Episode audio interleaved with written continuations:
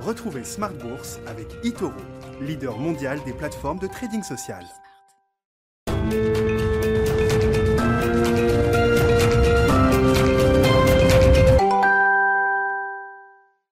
Et c'est reparti pour Smart Bourse, votre double dose quotidienne de marché en direct sur Bismarck, chaque jour à la mi-journée, 12h30, 13h. Et le soir, la grande édition, le grand digest de l'information économique, financière et boursière pendant une heure à partir de 18h30. Au sommaire ce soir, un CAC 40 qui accroche une petite hausse à l'arrivée, 6551 points pour le CAC 40 après la clôture, plus 0,11%, grâce notamment au secteur de la technologie ou au secteur du luxe également, hein, qui ont permis à l'indice parisien de se maintenir la tête hors de au cours de cette séance. Sur fond de détente obligataire, hein, c'est un mouvement qui prend encore un peu plus d'ampleur aujourd'hui aux États-Unis, en Europe. Le 10 ans américain revient entre 1,50 et 1,55%. Le 10 ans allemand est revenu sous les moins 0,20%. On est tombé à moins 21 points de base au cours de, de cette séance. Détente obligataire euh, intéressante, alors que la Banque Centrale Européenne se réunit ce jeudi et que la Fed surtout se réunit la semaine prochaine. Ça fera partie des sujets évidemment qu'on abordera avec nos invités de Planète Marché d'ici euh, quelques minutes. On parlera des cryptos également. Un spécialiste sera avec nous, Yves Maillot, le président de, YAM Capital. Pas mal de, de news flow comme d'habitude autour des cryptos qui ont perdu quand même pas mal de leur momentum depuis euh, deux mois avec euh, quelques nouvelles ici et là qui marquent les esprits. Le Salvador qui veut faire du Bitcoin une monnaie d'usage légale aux côtés du dollar notamment. Et puis les autorités américaines, la justice américaine et les enquêteurs du FBI qui ont réussi à récupérer la rançon qui avait été versée par Colonial, Pipeline à des euh, hackers euh, euh, présumés russes sous forme de Bitcoin. La somme a pu être retrouvée grâce aux, aux enquêteurs du FBI. Hein. Ce sont des sujets quand même intéressants dont on pourra parler pendant cette émission. Sur le front de la macroéconomie, on peut noter que le PIB de la zone euro ressort supérieur aux attentes. En deuxième estimation, à la première lecture, donnait une contraction de l'économie de la zone euro de 0,6% au premier trimestre. On avait déjà moins 0,6% sur le quatrième trimestre. Et finalement, après relecture, les chiffres sont un peu meilleurs. La contraction du PIB n'aura été que de 0,3% d'un trimestre sur l'autre en début d'année pour euh, la zone euro. Et puis dans le dernier quart d'heure thématique, de, le dernier quart d'heure de Smart Bourse, le quart d'heure thématique, on parlera d'une nouvelle introduction en bourse. On est en pleine séquence d'IPO sur le marché euh, parisien et c'est le PDG d'Omer Décugis qui sera avec nous en plateau à partir de 19h15. Société familiale qui euh, fêtera bientôt son bicentenaire, plus de 170 ans d'existence pour ce spécialiste des fruits et légumes frais exotiques qui fera donc ses premiers pas sur le marché d'Euronext la semaine prochaine.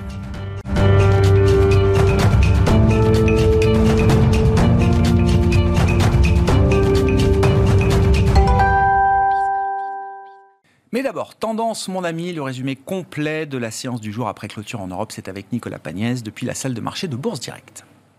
Clôture dans le vert ce soir pour le CAC 40. Le CAC 40 qui aura d'ailleurs évolué une bonne partie de la journée dans le vert et ce malgré un trou d'air vers midi et demi. Trou d'air que l'on peut attribuer à la panne qu'ont connu plusieurs sites d'information et de e-commerce aujourd'hui. À noter que les sites du New York Times, de Reddit ou encore de Bloomberg.com ont été euh, difficilement accessibles une partie de la journée. Cela n'empêche pas le CAC 40 de clôturer dans le vert donc ce soir et de gagner 0,11% à 6551 points.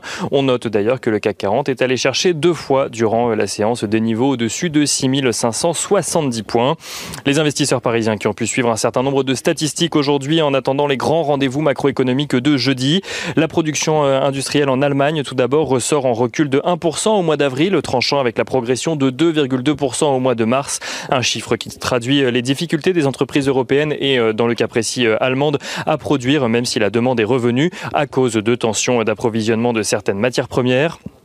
En Allemagne, toujours, le moral des investisseurs se dégrade pour le mois de juin. L'indice du sentiment économique de l'Institut Zoo, qui mesure les anticipations économiques des investisseurs interrogés, ressort à 79,8 points pour le mois en cours contre 84,4 points euh, un mois plus tôt. Un recul que l'Institut explique euh, en partie par une autre statistique, euh, l'indicateur mesurant l'évaluation de la situation économique actuelle selon ces mêmes investisseurs qui remontent à moins 9,1 points contre moins 40,1 points au mois de mai. Une baisse donc des anticipation et qui s'expliquerait selon l'Institut par un niveau déjà élevé euh, de la perception de la situation économique actuelle. En zone euro, la deuxième estimation du PIB au premier trimestre fait ressortir une contraction de l'économie finalement deux fois inférieure à la première estimation qui avait été faite. Le PIB de la zone euro recule euh, finalement de 0,3% sur les trois premiers mois de l'année par rapport euh, au trimestre précédent et de 1,3% sur un an contre un recul euh, anticipé donc lors de la dernière estimation de 0,6% et de 1,8%. un PIB dont on note d'ailleurs qu'il est notamment plombé par la chute des dépenses de consommation sur la période. Direction la France à présent où la Direction générale des douanes relève un déficit commercial de 6,2 milliards d'euros au mois d'avril après 6,1 milliards au mois de mars, une augmentation du déficit qui s'explique par une progression plus importante des importations que des exportations dans un contexte où le déficit se creuse depuis 4 mois dans l'Hexagone.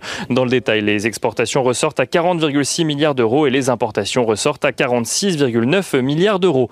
Aux États-Unis, le déficit commercial au mois d'avril s'établit à 69,68 milliards de dollars, soit à peu près euh, en phase avec les attentes du consensus et surtout en recul par rapport au mois dernier où le déficit s'était creusé jusqu'à 75 milliards de dollars, une amélioration de 8,2% sur un mois permise par une augmentation de 1,1% des exportations et une diminution euh, des importations euh, des États-Unis. On note rapidement que dans un contexte d'attente de publication euh, de l'inflation aux États-Unis pour le mois de mai, inflation qui sera publiée euh, euh, jeudi, le rendement obligataire à 10 ans aux États-Unis se détend. Il est ce soir aux alentours des 1,53%. Et si on regarde ce qui se passe du côté des valeurs ce soir à la Bourse de Paris, on note que le secteur automobile est en panne aujourd'hui après une progression de 6 séances de l'indice Stoxx 600, le Stoxx 600 automobile, pardon, le Stoxx 600 automobile qui perd aujourd'hui 1, 0,04%. En ce qui concerne les valeurs à Paris, Renault perd 0,1%, Forestia perd 3%, euh, Valeo perd 2,2%, Stellantis reste plus ou moins à l'équilibre et perd 0,13%, tandis que Michelin perd 0,57%. Les pénuries de pièces et notamment de semi-conducteurs pèsent sur l'activité des équipementiers notamment, alors qu'il est attendu que la situation ne revienne pas euh, à la normale avant le second semestre, voire la fin de l'année. Au-delà du secteur automobile, les plus fortes hausses sont signées ce soir. Unibail Rodamco Westfield qui gagne 5,9%, Legrand qui gagne 1,4% ou encore euh, Dassault qui gagne 1,2%. Les plus fortes baisses sont signées en revanche par le secteur bancaire. Crédit Agricole perd 1,84%, Société Générale perd 1,59% et BNP perd 1,55%. Et on finit avec l'agenda de la journée demain. Demain, les investisseurs suivront la publication de la balance commerciale en Allemagne, mais aussi quelques publications d'entreprises. Ça fait longtemps. Euh, ABO, Soitec et SSI publieront leurs résultats annuels, tandis que Groupe Partouche publiera euh, ses résultats du premier semestre. Nicolas Pagnès qui nous accompagne en fil rouge tout au long de la journée sur Bismart depuis la salle de marché de Bourse Direct.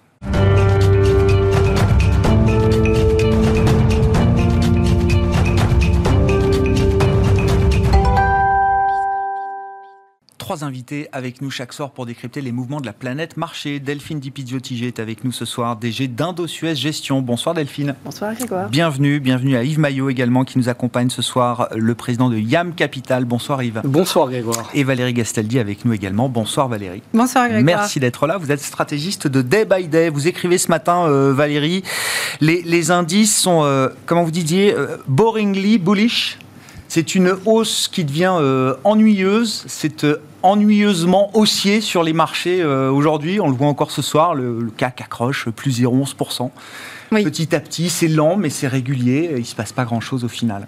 Oui, bah, c'est-à-dire que mon, mon, job, quand même, c'est tous les matins d'essayer d'arriver avec euh, une idée nouvelle. et euh, bah, c'est pas possible parce qu'en hmm. fait, ça fait euh, deux bons mois, parfois même un peu plus, euh, que rien ne change. Donc, on a des choses qui montent tous les jours. je sais pas, Hermès et le luxe, ou par exemple, tous les jours, ça, ça, progresse un petit peu, hein, en gros. On a des choses qui ne font rien. Secteur énergie, par exemple, bah, ça fait deux mois, ça ne fait rien. J'ai pas calculé l'écart entre le plus haut et le plus bas sur deux mois, mais c'est ridicule. Enfin, voilà. Euh, et il n'y euh, a pas de nouveaux signaux. Euh, voilà, donc tout on a les consolidations, quand on, a des consolidations, elles sont en fait de très faible ampleur, donc ça ne change pas les tendances haussières. Et puis ce qui monte, bien entendu, bah, ça reste haussier, hein, ça ne peut pas changer de direction tant que ça n'a pas baissé au moins un peu. voilà, donc il n'y a, rien de nouveau, tout reste haussier. Et puis ce qui est, ce qui est très intéressant, c'est que Nicolas soulignait juste avant, oh là là, à midi et demi, il y a eu un décrochage. Bon, on a perdu 15 points, 20 points, enfin, je sais pas. ça, c'est le focus intraday. Mais, mais bien sûr, mais moi aussi, je, oh, qu'est-ce qui se passe? Puis après, il faut quand même remettre un petit peu les choses en perspective, et c'est un blip que, qui, est destiné à être oublié immédiatement. Donc, il ne se passe tellement rien que ce dont on parle, c'est euh, ce qui s'est passé à midi et demi, qui est tout à, tout à fait insignifiant. Qu'est-ce que ça reflète comme situation, euh, Valérie? Est-ce qu'on a des phases de marché ennuyeuses comme ça? Est-ce que c'est plutôt positif? Et à quoi ça nous prépare pour demain, si on essaye d'avoir des, schémas euh, probables, possibles en tête? En soi, ça, n'est pas porteur d'un message particulier. Ça dépend où ça se place dans la tendance et les émotions qui accompagnent cette période. Si le discours prévalent que je vérifie euh, de façon quand même quantitative par ailleurs. Hein, enfin, si le discours prévalent est quand même un discours d'inquiétude où euh, les gens euh, se, posent des questions et quand ils répondent aux questions se disent bon, il vaut mieux quand même être prudent. Mm-hmm. Alors normalement, ça se poursuit.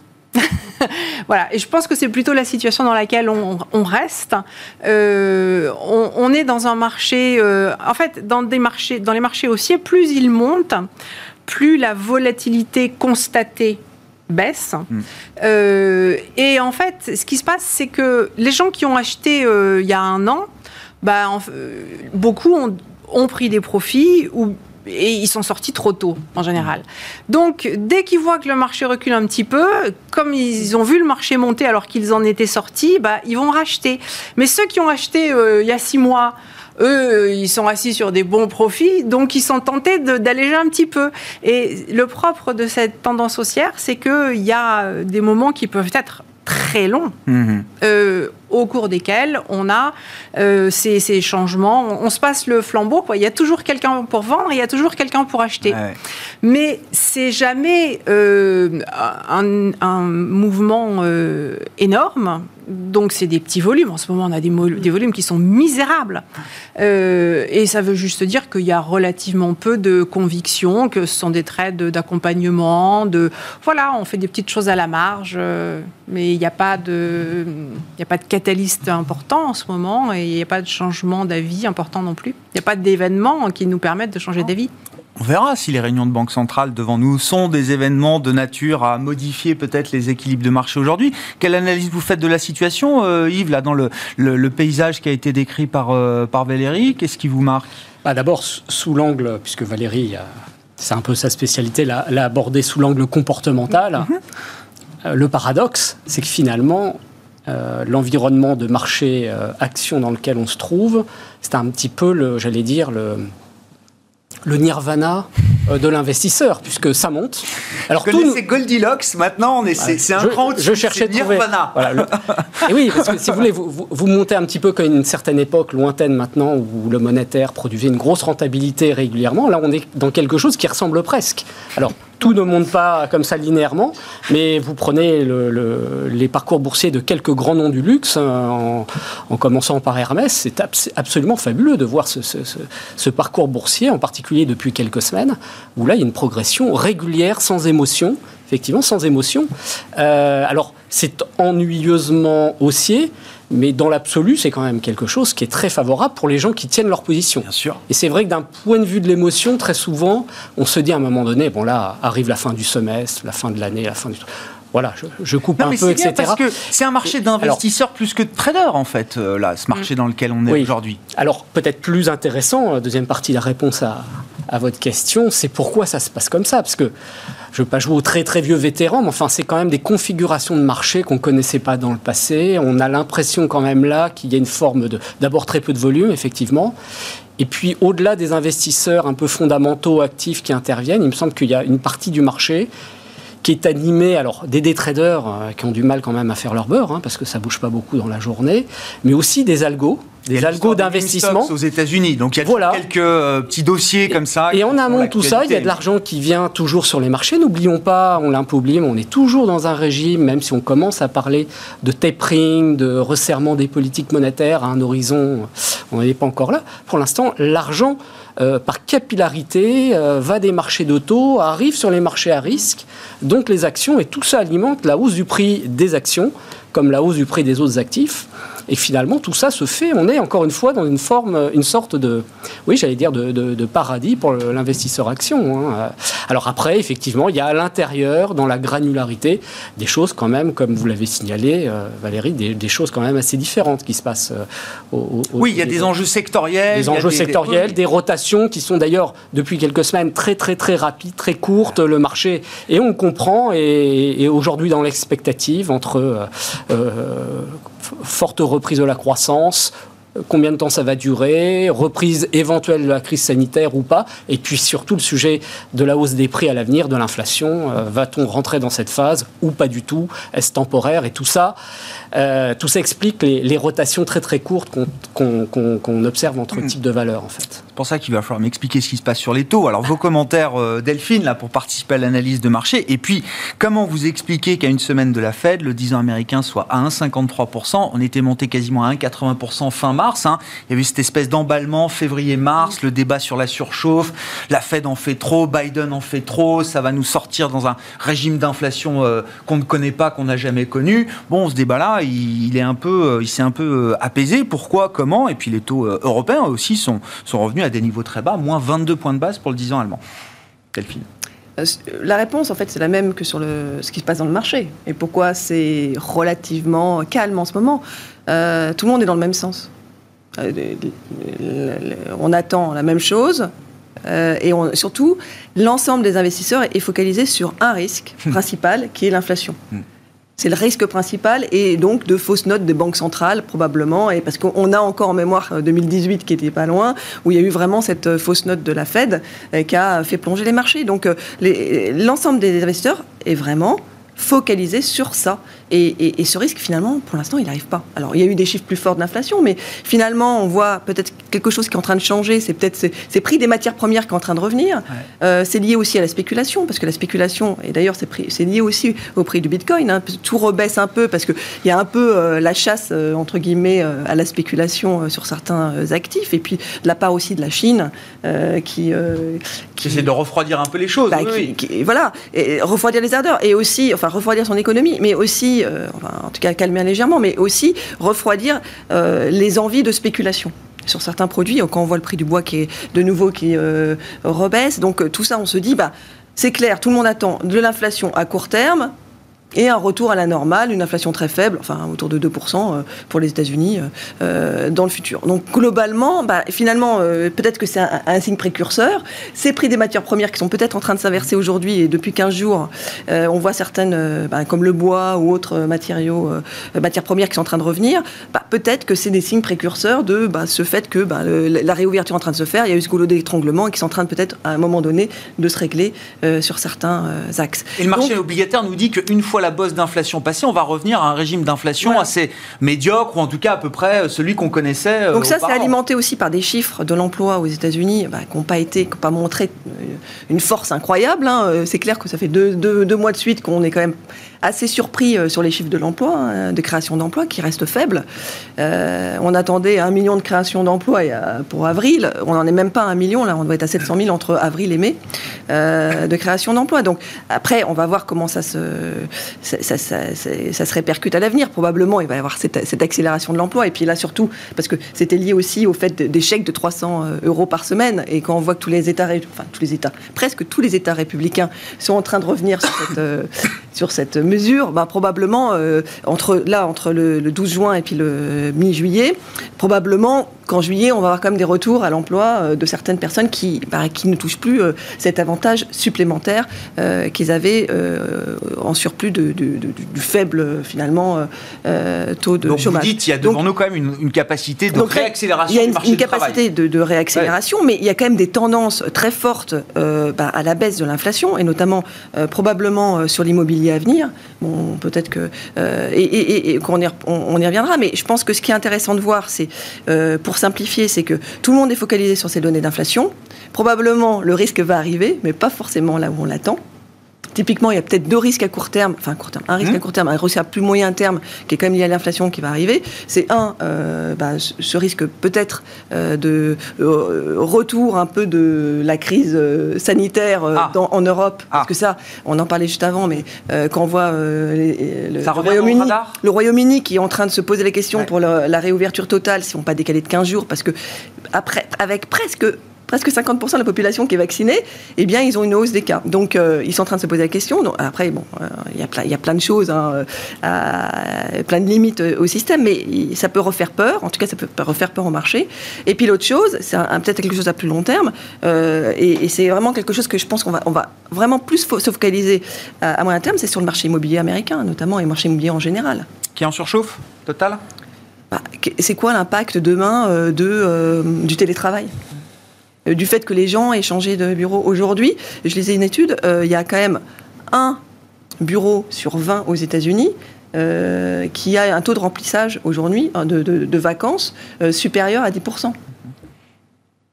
Oui. Enfin, 1 sur 5. qui est- Donc, donc, du coup, ça veut dire que euh, là, et notamment Moody's qui dit, euh, si globalement, euh, il y a une étude de Moody's qui disait que si globalement, les, euh, les travailleurs américains euh, optent, dans la majorité, Mmh. pour un télétravail à 3 jours ou plus, ça devrait entraîner une baisse de 50% de l'immobilier. D'accord, de l'immobilier de bureau. Ouais. Mais ça va faire flamber d'autres segments du marché immobilier, euh, j'imagine. Je ne suis pas sûre. Parce ah que ouais. là, ce qui se passe aussi, c'est que toute une partie de l'immobilier de bureau est en train de se re, euh, retransformer en, en- en- en immobilier. euh, Et donc effondrement du marché. Enfin, après on connaît le. Bon, le- Ça, c'est quand même rare qu'il y ait une partie du Mais marché qui baisse du et puis l'autre qui marche on a du risque Donc, qui revient ce que je dis, c'est que le marché, à travers les banques, à Ce que- travers. Voilà, ce que je dis, c'est que c'est pas un scénario, c'est pas notre scénario principal du tout. Ce que je dis, c'est que pour l'instant, on regarde pas parce que sur les chiffres d'inflation, justement, on a une accélération de cette, de cette composante, mais que ça peut revenir Ah ouais. et que, à la limite, ça, ça peut être un sujet d'inquiétude pour le marché, euh, même si euh, pour, le, pour le moment, pour nous, ça reste euh, vraiment un. Enfin, c'est pas, Oui, encore une risque, fois, oui, hein, c'est c'est que, pas- c'est que du risque, c'est Ouais. pas du tout un scénario principal. Ouais. Euh, Valérie, je veux bien, je, re- je repars quand même sur mes, mes taux longs. Euh, je sais pas, est-ce que vous êtes surprise à ce stade qu'on soit à 1,53 sur le 10 ans euh, américain Non, pas vraiment. Non? Non, parce que, euh, bon, en fait, on est face à un, un- un phénomène d'apprentissage. Euh, on a vécu pendant, euh, disons, 30 ans. Enfin, quand je dis 30 ans, en fait, même plus, euh, 40 ans, euh, dans un monde de- d'inflation qui baissait. Hein, depuis les années 80, hein, la- l'inflation n'a pas cessé de baisser. Donc, le réflexe, c'est toujours euh, de, déjà de, de raisonner dans un univers d'inflation basse. Ensuite, il y a quand même pas mal d'économistes qui ont développé des théories euh, expliquant que l'inflation c'était fini forever euh, à cause euh, de la globalisation. Oui, on sait qu'on va revenir un petit peu en arrière sur la globalisation, mais finalement, est-ce que ça va être si important que ça, la déglobalisation?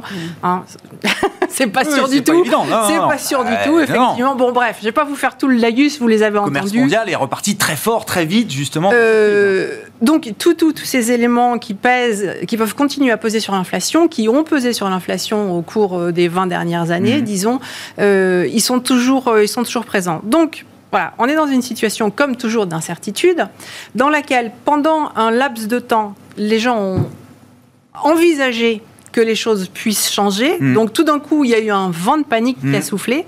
Mais maintenant, il va falloir attendre d'avoir des faits qui viennent confirmer cette hypothèse. Ouais. Euh, parce que pour le moment, on- les gens ont acté euh, une hypothèse nouvelle. Ah, l'inflation pourrait revenir. C'est ce qui n'était, ça ne s'était jamais re- reproduit. Euh, En fait, les, même si on est resté sur des niveaux d'anticipation d'inflation relativement bas, on est quand même au plus haut sur une dizaine d'années. Je sais, Delphine, je dis peut-être une bêtise, mais enfin, Non. sur les graphiques, il me semble que c'est au moins 10 ans, hein, les, les niveaux qu'on a atteints. On n'a pas dépassé de beaucoup, c'est 10 centimes, 20 centimes de plus que ce qu'on avait euh, comme plus haut, mais enfin, c'est quand même considérable. Euh, et bah, maintenant, il va falloir digérer euh, cette- ce premier mouvement. Et euh, pour moi, la digestion, elle est longue. hein. Ah, elle est longue, ouais. c'est au le moins un an. passage de 0,50 à quasi 1,80 sur le 10 ans américain, Voilà. là, en 7-8 mois. Vous dites ça, ça va être, euh, il va falloir le digérer et, euh, Super long. et il faudra sans doute beaucoup plus que un ou deux chiffres d'inflation un peu forts pour que le marché obligataire, qui a un peu paniqué effectivement en début d'année, euh, change complètement de schéma désinflationniste après 40 ans de désinflation. Dans, les deux mois qui viennent, on peut avoir encore des chiffres d'inflation un petit peu surprenants à la hausse. C'est pas pas exclu. le pétrole a continué à baisser l'année dernière très longtemps hein, quand même. donc ça peut encore un petit peu surprendre dans ce cas-là, on peut avoir des taux qui vont revenir dans la même zone que ceux dans quoi ils étaient auparavant. Mais pour moi, dans l'ensemble, on, a vu les points hauts de l'inflation, de, pas de l'inflation, mais des taux, euh, et des anticipations d'inflation pour, euh, pour un bon moment. Enfin, pour moi, c'est 12-18 mois euh, de tranquillité et de, à se morfondre sur les marchés obligataires. ouais, donc le marché obligataire sera même pas surpris par quelques chiffres encore un peu forts sur l'inflation. Il y aura un nouveau qui vont durer une semaine. On a toujours des surprises. Mais bah, sur les derniers chiffres, le marché n'a pas bougé. Le marché obligataire n'a pas bougé sur la publication des derniers chiffres d'inflation. Hein. Oui, oui, mais après, c'est parce que quand on est arrivé à près de 2% euh, sur, les, sur les taux américains, il y a quand même pas mal de gens euh, qui euh, se disent, bon, à 2%, qui se disent, j'ai vécu avec des taux négatifs, Là, on me dit qu'ils sont à 2%, je vais quand même en racheter un petit peu. Parce Bientôt que je à 2%, ne sais pas. Je vais être le premier à en avoir, je vais bah être le premier à en racheter. Bien sûr, bien sûr, parce que quand on a été dans un univers de taux négatifs et que tous ces gens qui ont trop d'argent euh, ne veulent pas tout mettre en action, bien sûr, et ils veulent avoir un petit peu de rendement, bah, quand ils voient 2%, c'est un seuil quand même qui. Euh, comme c'est l'inflation euh, objectif des banques centrales, avoir quelque chose qui couvre l'inflation, c'est déjà super. Voilà, donc, euh, sur cette mécanique des taux, euh, toujours surprenante. Hein. Ils ne sont jamais là où on les attend. Euh, Autre chose ces taux-longs. Oui, oui. Il dit, je crois quand on parle des taux, à vrai dire, alors d'abord, ce sont les anticipations d'inflation. Sur le sujet de l'inflation, il faut avouer que personne n'en sait rien. Mmh. On est dans une situation, alors en particulier pour les États-Unis où l'économie est repartie, on voit des, des, montants énormes qui sont projetés en termes de relance budgétaire. Donc là, on peut dire quand même, on met de l'huile sur le feu. Qu'est-ce que ça va donner? Bon, on a bien vu ce qui s'est passé sur l'inflation euh, du prix des matières premières, plus les effets de base. Tout ça, on en parlait depuis 6-9 mois. On disait, attention, au printemps 2021, on va avoir cet effet. Ça va jouer sur les marchés, les inquiéter. On est dedans. Tout le sujet, c'est sur l'inflation structurelle. Ce qui est intéressant, c'était le, sujet qui est abordé sur l'immobilier américain, parce qu'on mm. voit qu'on est dans des économies où il y a des mécanismes qui sont toujours à l'œuvre, euh, qui impriment des, des marques déflationnistes. Donc c'est très compliqué d'avoir un avis sur est-ce que tout ce qu'on fait en termes d'incitation va vraiment comment dirais-je, démarrer le moteur de l'inflation structurelle. Personne n'en sait rien, les banquiers centraux non plus. Euh, donc quand on parle des taux, on a déjà ces perspectives d'inflation c'est le brouillard. Puis ensuite, il ne faut pas oublier que les banques centrales sont à la manœuvre. Mm. Euh, et que dans un monde hyper leveragé, avec beaucoup de leviers en particulier, et, et, des dettes et des déficits énormes, la seule chose certaine, c'est qu'une montée rapide des taux d'intérêt je dis rapide, parce que si vraiment elle était étalée dans le temps, ça pourrait peut-être être géré, et, serait un véritable drame. Donc on sait que les banquiers centraux, quoi qu'ils disent aujourd'hui, euh, seront toujours là. Alors je ne sais pas si c'est pour autant rassurant, hein, puisqu'on est dans une forme de, course en avant, en avant. Mais c'est pour ça que c'est très difficile de se projeter. Encore une fois, la seule chose de certaine, encore une fois, c'est que la hausse, une hausse des taux rapide et significative, euh, Personne n'a envie de le voir. Personne n'a envie de le voir. Euh, absolument. Voilà. Euh, si vous avez encore quelques commentaires, alors même peut-être d'ailleurs précisément sur les banques centrales là, qui, nous, euh, qui, vont marquer les prochains jours, la BCE jeudi, la Fed la, semaine prochaine, est-ce que vous avez des attentes particulières, Delphine? Et puis en termes de, stratégie de gestion, là, une fois qu'on fait un peu le, tour d'horizon avec vous, concrètement, où est-ce qu'on est confortable, où est-ce qu'on est à l'aise là en termes de, de positionnement pour, pour ses clients? Sur les banques centrales, euh, on n'attend pas grand-chose. Après, je pense que c'est beaucoup de rhétorique, dans le sens où ils vont arrêter une partie, euh, se préparer à arrêter une partie du programme d'achat, mais c'était euh, bon, les, achats vraiment spécifiques pandémie. Hein, donc bon, y a, je pense qu'il y a beaucoup de, encore une fois, de rhétorique, et, au final, ils sont pas prêts d'annoncer qu'ils remontent les taux. Hein. Hmm. Je, pense que le marché l'attend pas, et je vous, invite à regarder quand est-ce que sera positif l'Esther. je suis pas sûr qu'on sera. Ça, ça c'est le taux jour le jour en euros, c'est ça Donc pour la zone euro, je ne sais pas, c'est quoi 25, 2025 Non, c'est un peu plus loin. C'est un peu plus loin encore Ouais, c'est plus de 5 ans. Hein, je, sais plus, je crois que c'est 2027 ou 2028. 27, 28. D'accord. Donc, si, c'est bien, ça donne une idée de le marché le monétaire, le monétaire reviendra positif, bah, pas avant au moins, au moins 5 ans mhm. en zone euro. Donc forcément, oui, ils vont y aller très très doucement. donc non, on voit, alors oui, ils vont commencer un discours pour préparer les marchés. ça, le discours, oui, c'est sûr. Mais on va rester flexible. Après, sur les, dans les positionnements, on parlait des taux qui sont bas. Après, c'est bas, mais pas partout notamment, j'en ai déjà parlé, mais une, zone qu'on aime bien, c'est l'Asie, euh, parce que les taux là restent euh, euh, élevés, parce que ben, c'est une, zone qui est un peu délaissée. Il y a eu toutes ces histoires d'interdiction avec les titres chinois. en plus, les titres indiens, ben, ils sont pas non plus très aimés en ce moment à cause de toute cette dynamique de pandémie. Indonésie, Chine, Inde, c'est quand même une zone où on a l'investment grade, donc de bonne qualité de crédit, à des taux qui sont aujourd'hui supérieurs à 3%. Donc, on peut avoir un, un portefeuille qui euh, qui, qui, qui, en dollars avec euh, des, rendements euh, autour de 4% intéressants. Quoi. Donc aujourd'hui, oui, on va aller plutôt sur cette zone-là, d'une manière opportuniste. et puis, je dirais que sur globalement le risque, euh, si c'était ça aussi la question. Oui, l'exposition, où est-ce que vous êtes euh, Donc on aime bien, on a, structurellement sur, la, sur les pays émergents, hein, que ce soit les actions ou les, ou les taux, et on est revenu ces derniers temps beaucoup sur l'euro.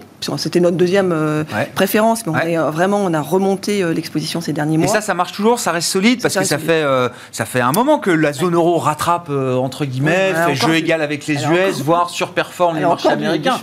Il y a encore du chemin. Ah oui, encore du chemin. Oui, non, non. mais je sais pas. Comment on le mesure euh bah, Il n'y a, qu'à voir rien que si on prend sur deux ans euh, l'évolution euh, des, des bénéfices par action. On n'est pas encore retrouvé, on n'est pas retourné à zéro, alors que généralement on anticipe un 10% par an. Donc on devrait toutes choses égales par ailleurs, allez, bon, à 10%, c'est peut-être beaucoup pour la zone euro, mais même 5%, on devrait être 10%, aujourd'hui au-dessus, enfin fin d'année, fin de cette année, 10% au-dessus des, de, de, de, fin 2019. Aujourd'hui, on est toujours à moins 3, moins 5. Quoi. Et il y a une dynamique qui est très forte quand même, qui, reste très forte, avec des révisions qui sont toujours très positives, que ce soit des données microéconomiques ou des, données macro. Donc aujourd'hui, en plus, avec un déficit d'investissement des investisseurs en général, américains en premier, qui, était, euh, qui avaient délaissé suite au, Brexit, mmh. bon, ben, le Brexit euh, se termine bien, enfin se termine. Se termine, donc, oui. termine. Donc du coup, ça donne quand même de la visibilité, et il y a de nouveau un peu d'investissement qui vient de l'étranger, et d'ailleurs au même des, des, investisseurs européens. Donc ça, il y a tout cette dynamique est toujours là. Après, à court terme, malgré tout, on se dit que peut-être il peut y avoir un petit peu d'agitation cet été. Donc là, globalement, sur les portefeuilles les plus flexibles, on a, nous, plutôt vendu généralement un peu toutes les zones et on a acheté des calls. Parce qu'on se dit, on n'est quand même pas à l'abri, comme on est un peu tous dans le même sens. Ben tout le monde est un peu en train de réduire, ben que le marché continue de payer. Sur la course au papier, quoi. Euh, voilà. Donc, euh, on ne sait jamais. Euh, donc, on a acheté, surtout, que la volatilité est vraiment pas chère aujourd'hui. Donc, c'est vraiment, ça coûte rien. Hmm. Sur, les stratégies de marché, Valérie, bah, allez-y. les questions, c'était de savoir, au-delà des indices qui sont un peu ennuyeux, est-ce qu'il y a quand même des stratégies sectorielles là, qui sont payantes, intéressantes, qui ont encore du vent dans les voiles?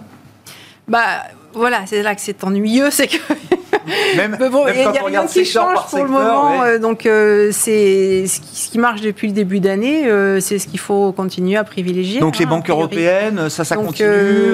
ouais, les, les, banques européennes.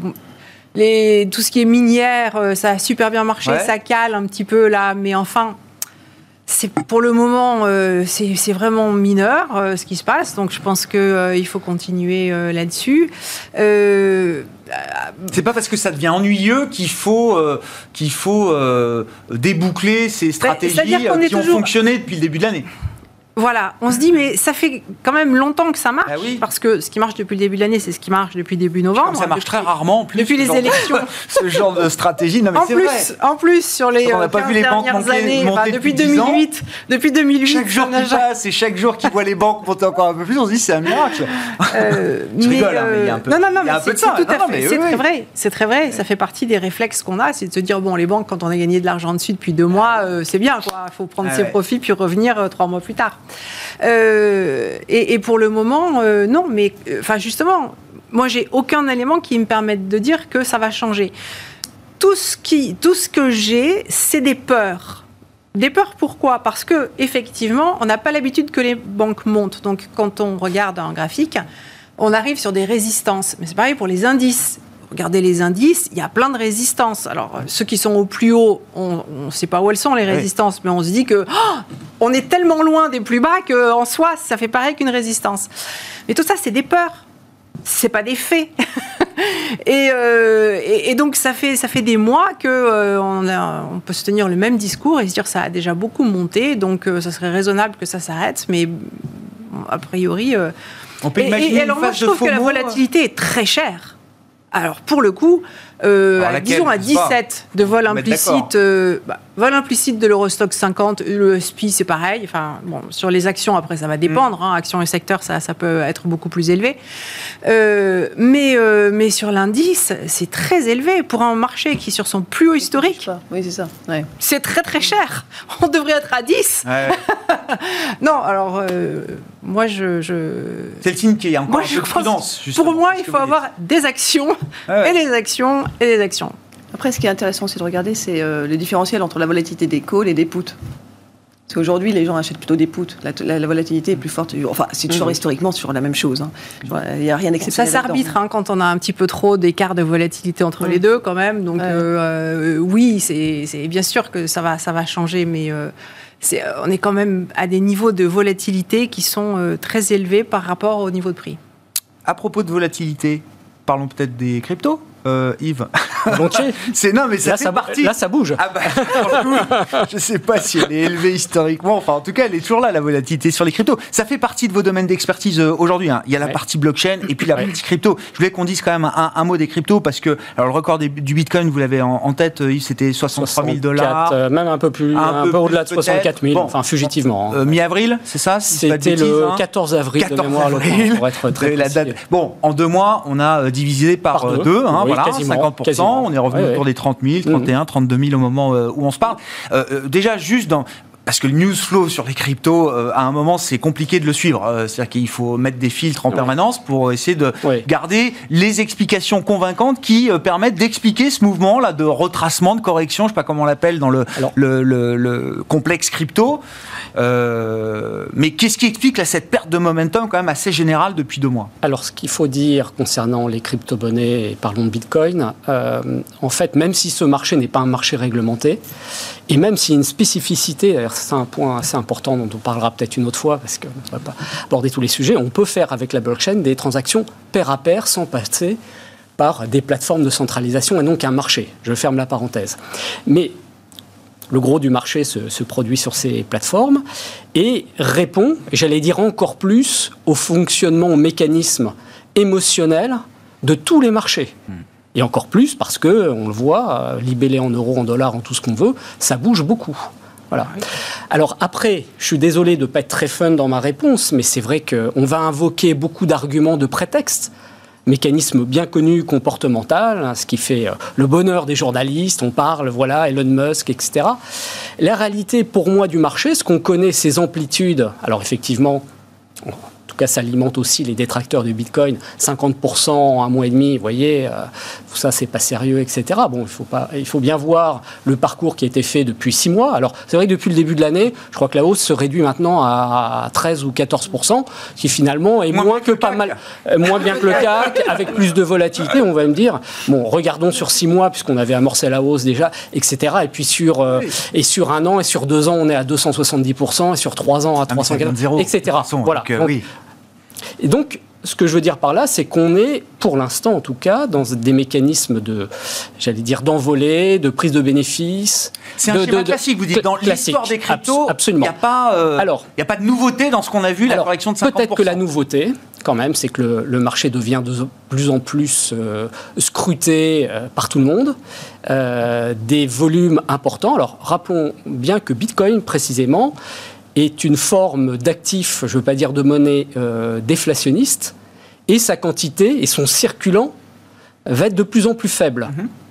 Quand vous combinez ça à des marchés dérivés, des marchés de futurs et même des marchés d'options qui ont été créés par des plateformes d'ailleurs qui recentralisent, qui est une aberration, et qui vous permettent, qui permettent à des, jeunes spéculateurs de venir et de jouer des effets de levier de 20, 50, parfois 100 sur des actifs déjà très volatiles. On ne s'étonnera pas qu'en l'espace de 3, 3 journées, on soit passé de 60 000 dollars à 55, ou bien plus exactement de 55 à 40, puis à 30, pour rebondir de 30% une journée. L'ampleur des mouvements correspond au levier, au risque qu'on a sur ces, sur ces une masse de gens qui se sont fait littéralement rincer, excusez l'expression. Euh, voilà. Donc on combine un marché très peu liquide avec des marchés dérivés qui sont d'ailleurs de plus en plus utilisés par des investisseurs institutionnels, en particulier aux États-Unis, où vous avez des family office, euh, des grosses fortunes, des hedge funds spécialisés ou pas, et prenons le plus grand gérant de la planète, BlackRock, qui a demandé à la SEC il y a deux mois des autorisations pour deux de ses fonds d'allocation d'intervenir sur Bitcoin et Ethereum à travers le marché des futurs, parce qu'ils ne peuvent pas réglementairement acheter de cryptoactifs. Mhm.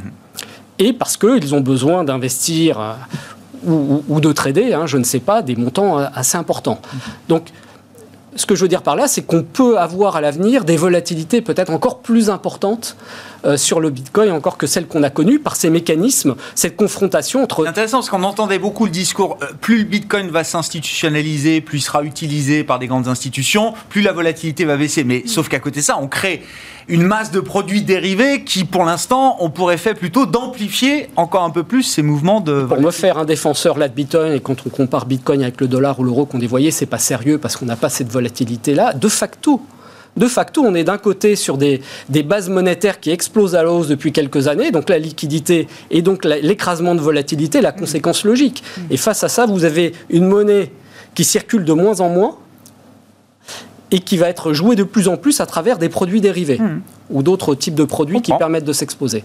Voilà. Donc les mouvements qu'on connaît aujourd'hui, euh, ce qui veut dire en conclusion, c'est qu'il va falloir, si vous voulez jouer euh, positivement ou, short euh, le Bitcoin, vous armer de plus en plus de discipline, de, j'allais dire, de zénitude, parce que bah, ça fait partie de la vie et la vie de cet actif en fait. Hein. Je, voulais avoir aussi votre avis. Il nous reste quelques minutes et puis je veux qu'il y, ait des réactions de Valérie Delphine. Mais Yves, dans les, les nouvelles que j'ai notées, c'est celles du jour ou d'hier, je crois, euh, le FBI a réussi à remettre la main sur la rançon qui avait été versée donc, par cette société d'infrastructure pétrolière, Colonial Pipelines, euh, aux États-Unis, qui avait payé une rançon de 5-6 millions de, en bitcoin. Enfin, on, a appris après que la rançon avait été payée en crypto et en bitcoin euh, spécifiquement le FBI a réussi à remettre la main sur la rançon. Alors comment, je ne sais pas. Ce qu'on a compris, ce que j'ai compris, c'est un précédent ou pas?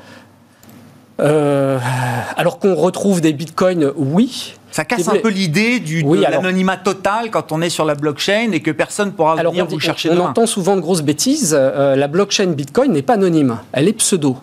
Et tout à chacun peut constater tous les échanges qui, qui ont lieu euh, quotidiennement, en temps réel.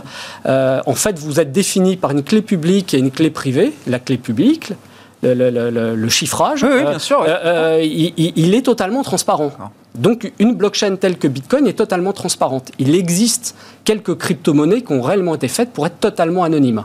Donc effectivement, on peut repérer cette adresse publique. Par contre, pour récupérer la ah totalité d'un portefeuille de, de crypto-actifs, il faut récupérer la clé privée qu'on peut comparer à la clé d'un coffre-fort qui serait inviolable. Mmh. Ça, c'est la blockchain. Bon, Comment le FBI a fait pour récupérer les clés privées, je ne sais pas, mais ils l'ont récupéré. mais ça montre que le FBI est capable de le faire. Capable de le faire. Après, quand j'entends que le codage de la blockchain était non, pas du tout. C'est pas du tout ça. Hein. On a simplement le FBI a, récupéré je ne sais comment. Oui, la blockchain reste donc, inviolable. Vous dites absolument, absolument. et récupérer les 64 bitcoins qui représentaient à l'époque 4 millions et demi de dollars. Bon, petit tour de table pour finir sur, euh, sur la note crypto euh, du jour. Je ne sais pas ce que ça vous inspire, Valérie, Delphine. Euh, moi, ce que ça m'inspire, c'est ce que me disait quelqu'un euh, que je connais qui travaille euh, dans ce milieu-là et qui me disait, bah, de toute façon, le point faible là-dedans, c'est toujours l'homme. Donc, en fait, bon, il faut trouver quelqu'un qui quelqu'un qui travaille à la recherche de rançon c'est ça?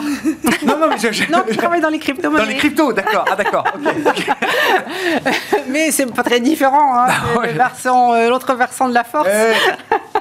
Euh, voilà, donc il faut connaître quelqu'un qui connaît quelqu'un qui a rançonné, euh, et puis, puis voilà, puis faire parler des gens. Il y a toujours des mécontents. comment est-ce qu'on fait tomber toutes les chaînes de gangsters bah, C'est par le renseignement humain, donc il y a des chances que, que ce soit comme ça. Après, le fait que le FBI soit capable de craquer un portefeuille de, de crypto, ça, je pense que oui. Parce que ces portefeuilles, on a bien vu qu'il y avait eu des vols, il y en a qui ont été perdus, etc. La blockchain, a priori, effectivement, ça a l'air d'être bien conçu, mais euh, l'endroit où on conserve ces bitcoins, euh, quand euh, ils sont, enfin, il y, a des endroits qui sont plus faibles que d'autres quand même, où il faut faire gaffe. Voilà. Bon. Delphine, je ne sais pas ce que ça vous inspire. Bah, moi, je rejoins complètement. En fait, je pense que c'est plutôt pas mal cette histoire de FBI qui a retrouvé, parce que quelque part, ça, apporte de la crédibilité. Hmm. On se disait c'était une black box, euh, il y a toute une partie qui est traitée par des gangsters. Euh, bon, là finalement non. On voit que peut-être qu'on arrive à quelque chose d'un peu plus institutionnel ou plus organisé, en tout cas qui paraît plus organisé que ce que ça n'apparaissait auparavant. Donc ça c'est le côté positif. Après, de toute façon, le Bitcoin et les monnaies euh, comme le Bitcoin, bah, ça reste quand même des actifs spéculatifs aujourd'hui hmm. parce que utilisés comme tels. Et, et le pire, je veux dire là-dedans, c'est la main faible, c'est l'investisseur. Parce qu'il y a toute une partie, au-delà de, bah, des, effets de leverage euh, qu'évoquait Yves, globalement, on a, on a quand même des investisseurs qui sont bah, des petites entreprises, qui ont investi dans leur trésorerie. Alors on ne parle pas des grosses Tesla. Ouais, je ne sais pas si c'est une, si c'est une partie importante. Il y a quelques exemples d'entreprises. Il y en a, un, célèbre, il y en a quelques-uns aux États-unis, d'entreprises même côté au Nasdaq, il y en a quelques-unes. Oui, et, MicroStratégie, Tesla, voilà. malgré tout, euh, entre les institutionnels et, les petites entreprises, et, ben, on a quand même des mains faibles dans le sens qu'ils ne peuvent pas tenir les positions. Mm. Parce que cette, cette volatilité, quand on a perdu 50%, à un moment donné, on est obligé de couper la pause. On ne peut pas la garder. Parce qu'on le prend comme du monétaire entre guillemets ah bah, dynamique. Oui. très dynamique. C'est très dynamique. Et là, c'est pas du monétaire dynamique, c'est hautement spéculatif. Bon, ça, c'est des paris qui sont réservés à quelques entreprises aujourd'hui. Hein. Je suis pas sûr que ça devienne une, Mais beaucoup un standard en fait, en nombre, j'ai lu qu'il y avait énormément de toutes petites entreprises. Euh, le, boucher du coin, euh, le. Ah euh, oui, bon, d'accord. Toutes les petites entreprises, donc c'est presque des particuliers, mais c'est des, des, petites entreprises qui, sont, qui ont investi une partie de la trésorerie là-dessus. On, s'arrêtera là pour cette fois. Il faut qu'on s'arrête là. Euh, mais c'est sujet euh, à suivre, évidemment. Merci à vous trois. Merci d'avoir été les invités de Planète Marché ce soir. Delphine Dipidio-Tigé, DG d'Indosuez Gestion, Valérie Gastaldi, stratégiste de Day by Day, et Yves Maillot, le président de YAM Capital.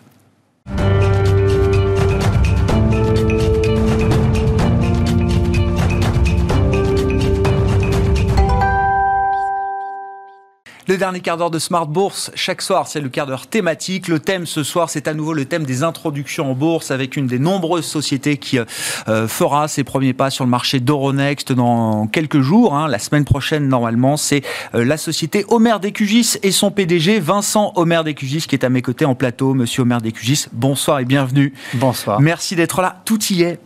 Plus de 170 ans d'existence. Le nom est toujours là. Absolument. C'est une entreprise familiale, alors qui va bientôt, qui fêtera un jour son, bicentenaire. On est dans le monde des fruits et légumes euh, exotiques, c'est votre euh, spécialité. Mais moi, je veux un mot quand même de l'histoire de cette entreprise quasi bicentenaire. Mhm. Je le disais, le nom est toujours là. Je ne sais même pas la combientième génération vous représentez aujourd'hui, euh, Monsieur Omer de Cugis? C'est la sixième génération. Sixième. Donc ça a été fondé par le Omer de Cugis, qui a fondé l'entreprise, qui était originaire de Soliespont, qui a assisté à la prise d'Alger, pour la petite histoire, et qui a fondé l'entreprise en 1850 avec une idée simple c'est approvisionner, massifier l'approvisionnement des fruits et légumes du consommateur parisien depuis les bassins de production euh, provençaux du sud de la France. Et puis bientôt, en créant les premières routes d'importation à l'époque, donc c'est euh, l'orange qui venait d'Espagne, qui venait d'Italie, qui était acheminé à Dodane. Donc il avait créé des relais pour pouvoir acheminer les fruits et légumes aux consommateurs parisiens, pour Noël notamment. Bon, et tout ça a pris de l'ampleur, évidemment, au cours de ces 171 ans euh, d'existence,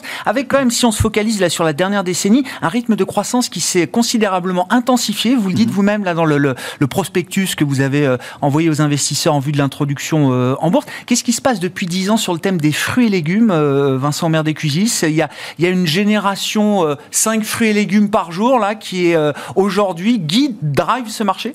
Alors c'est clairement un des grands enjeux, une des grandes tendances alimentaires, la végétalisation de l'assiette, l'enjeu de santé publique, l'injonction, manger plus de fruits et légumes chaque jour, 5, des fois 10. Mais ça, vous l'avez ressenti donc dans votre On l'a ressenti, donc il y a une traction naturelle du marché immanquablement, euh, inévitablement.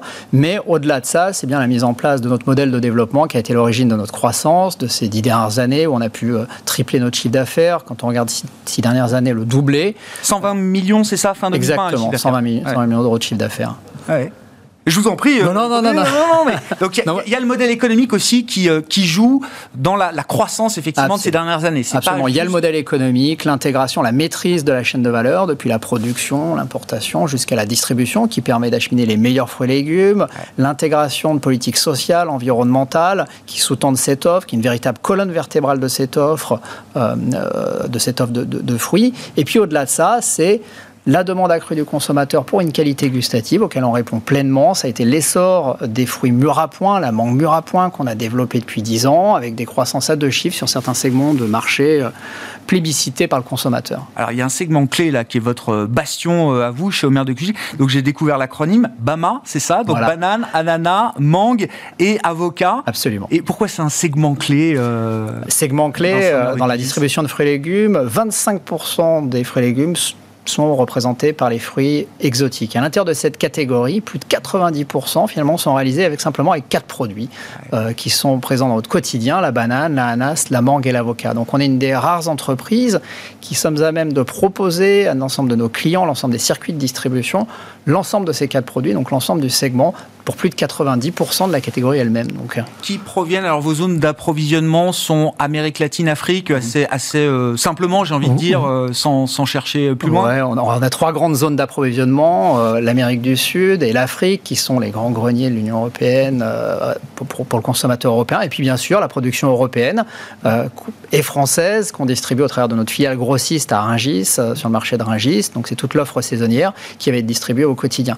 Sinon, Amérique latine principalement euh, d'Équateur, mais aussi des autres pays limitrophes. Et puis, implantation historique du groupe, l'Afrique de l'Ouest notamment, avec la campagne de mangue. Et si vous mangez une mangue ce soir, elle viendra récemment. De chez vous. elle viendra de chez nous et elle viendra probablement de, de, Côte d'Ivoire. Et, alors, vous l'avez dit, euh, il y a l'enjeu du mûrissement. Ça aussi, c'est une particularité de votre métier et, lié peut-être d'ailleurs aux fruits exotiques, euh, Vincent Maire de Cusis. Et, vous avez d'ailleurs un outil industriel qui est indispensable visiblement, dont vous êtes très mhm. fier, une usine de mûrissement, c'est ça en France? Absolument. C'est quoi, le, c'est quoi une usine de mûrissement et pourquoi c'est un outil indispensable pour vous aujourd'hui? Alors c'est un outil indispensable. Euh, euh, à la consommation du produit en elle-même. On, distingue deux types de fruits, les fruits qui gardent cette capacité à mûrir, des fruits qui ne le peuvent pas, donc qui gardent la capacité à mûrir, on les appelle les fruits climactériques, vous allez avoir la banane, la mangue, mais aussi la poire, plus près de chez nous. Le, le mûrissage, c'est la technique qui nous permet de conduire la maturité du fruit pour en assurer la consommation, tout en se gardant les moyens de le distribuer, de l'acheminer jusqu'à nous. Donc c'est une étape essentielle, c'est la constitution de valeur ajoutée. Et donc ça s'opère dans ce qu'on appelle une mûrisserie.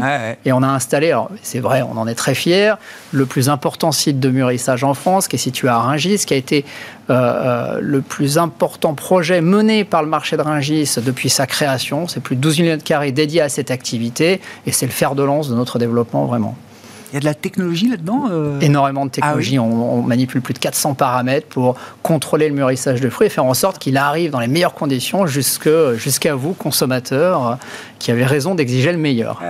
Euh, vous l'avez dit d'un mot, mais je veux bien là aussi que vous nous expliquiez quels sont les enjeux en matière de développement durable pour votre, votre, euh, votre activité. il y a déjà une partie transport, j'imagine, logistique qui est très très importante.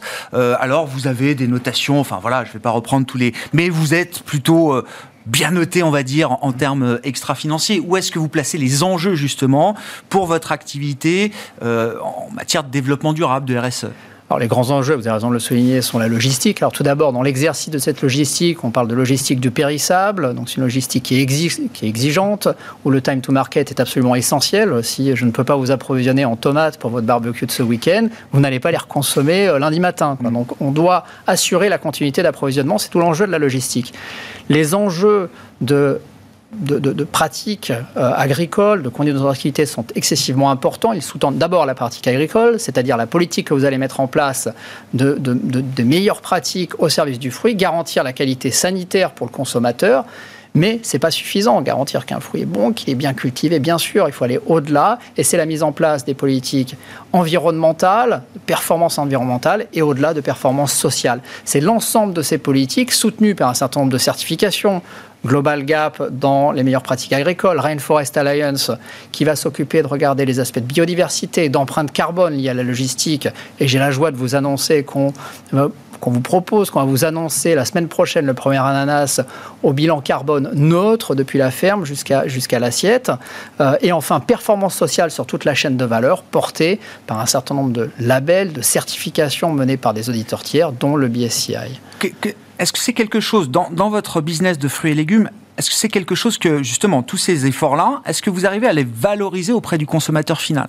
Parce qu'une banane, quand on l'achète, bon, ben voilà, elle ressemble à n'importe quelle autre banane. On en discutait avant hors antenne, je vous demandais si l'enjeu de la marque était quelque chose d'important, peut-être pour demain, en termes de distribution fruits et légumes. Vous dites non, c'est très marginal, on ne reconnaît pas une marque de fruits et légumes euh, euh, par rapport à une autre. Comment est-ce que vous valorisez tout ça auprès du consommateur final Il y a une première valorisation qui s'effectue dans la présentation qu'on va faire à l'ensemble de nos clients de la mise en place de ces politiques.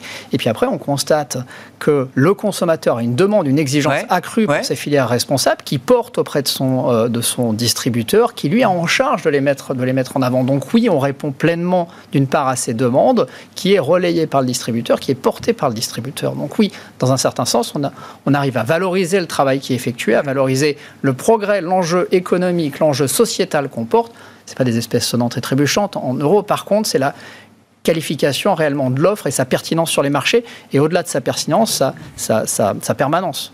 Vous allez lever euh, entre 15 et 20 millions d'euros, c'est ça, euh, Vincent Maire de QGIS, avec mais, enfin, un rythme de croissance incroyable pour, des fruits et légumes euh, exotiques. Vous voulez doubler de taille de chiffre d'affaires dans les 5 ans qui viennent encore? Alors c'est une performance qu'on a déjà réalisée. Oui, hein. elle sur les cinq dernières années. Non, mais elle s'appuie sur, sur, notre. On regarde dans le rétroviseur, on, l'a fait. On, croissance. On, veut continuer à le faire. Bah, ça montre qu'on on peut être dans une ancienne entre guillemets une ancienne économie. On peut être une ancienne entreprise familiale et pour autant être dynamique, aller de l'avant et occuper des places de marché euh, de premier plan. Pourquoi choisir la bourse après 171 ans d'existence, euh, Vincent Maire de QGIS Ah bah c'est un bon challenge pour nous. C'est un bon moment euh, d'aller d'aller lever des capitaux pour pouvoir assurer cette croissance bénéficiant d'une double opportunité, opportunité qui nous est donnée par le marché, par sa structuration même, et puis une opportunité interne. On est prêt à aller se saisir de ce moment de développement. Euh, je pense que si c'est euh, une manière d'assurer bah, un financement qui nous permet de garder notre ADN familial, notre indépendance, avec un bon alignement d'intérêts avec les investisseurs qui vont nous suivre. Et puis l'histoire est belle, elle va nous permettre d'associer nos salariés à, cette histoire. Euh, au travers de l'attribution d'actions gratuites, mais je sais déjà que nombre d'entre eux ont déjà souscrit à l'opération. Et j'en suis très fier. Et donc vous serez coté, oui, oui, il n'y a pas de doute là-dessus. Hein. vous avez suffisamment d'engagement, de garantie pour, euh, pour être sûr d'être coté. D'ailleurs, je n'ai pas, pas la date, le jour de cotation euh, prévu. Alors, le, on, va, on va fermer l'opération au public le 14, au 15 auprès des investisseurs institutionnels, et donc le début des négociations sera le 18. Et on a, vous l'avez souligné, des très beaux engagements de souscription auprès de grandes maisons comme Amiral Gestion CDC, Arbevel, Arbevel, je crois, Arbevel, Imotel, DNCA.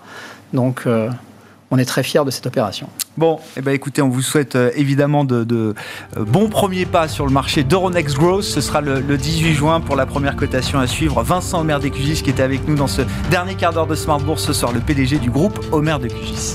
Merci.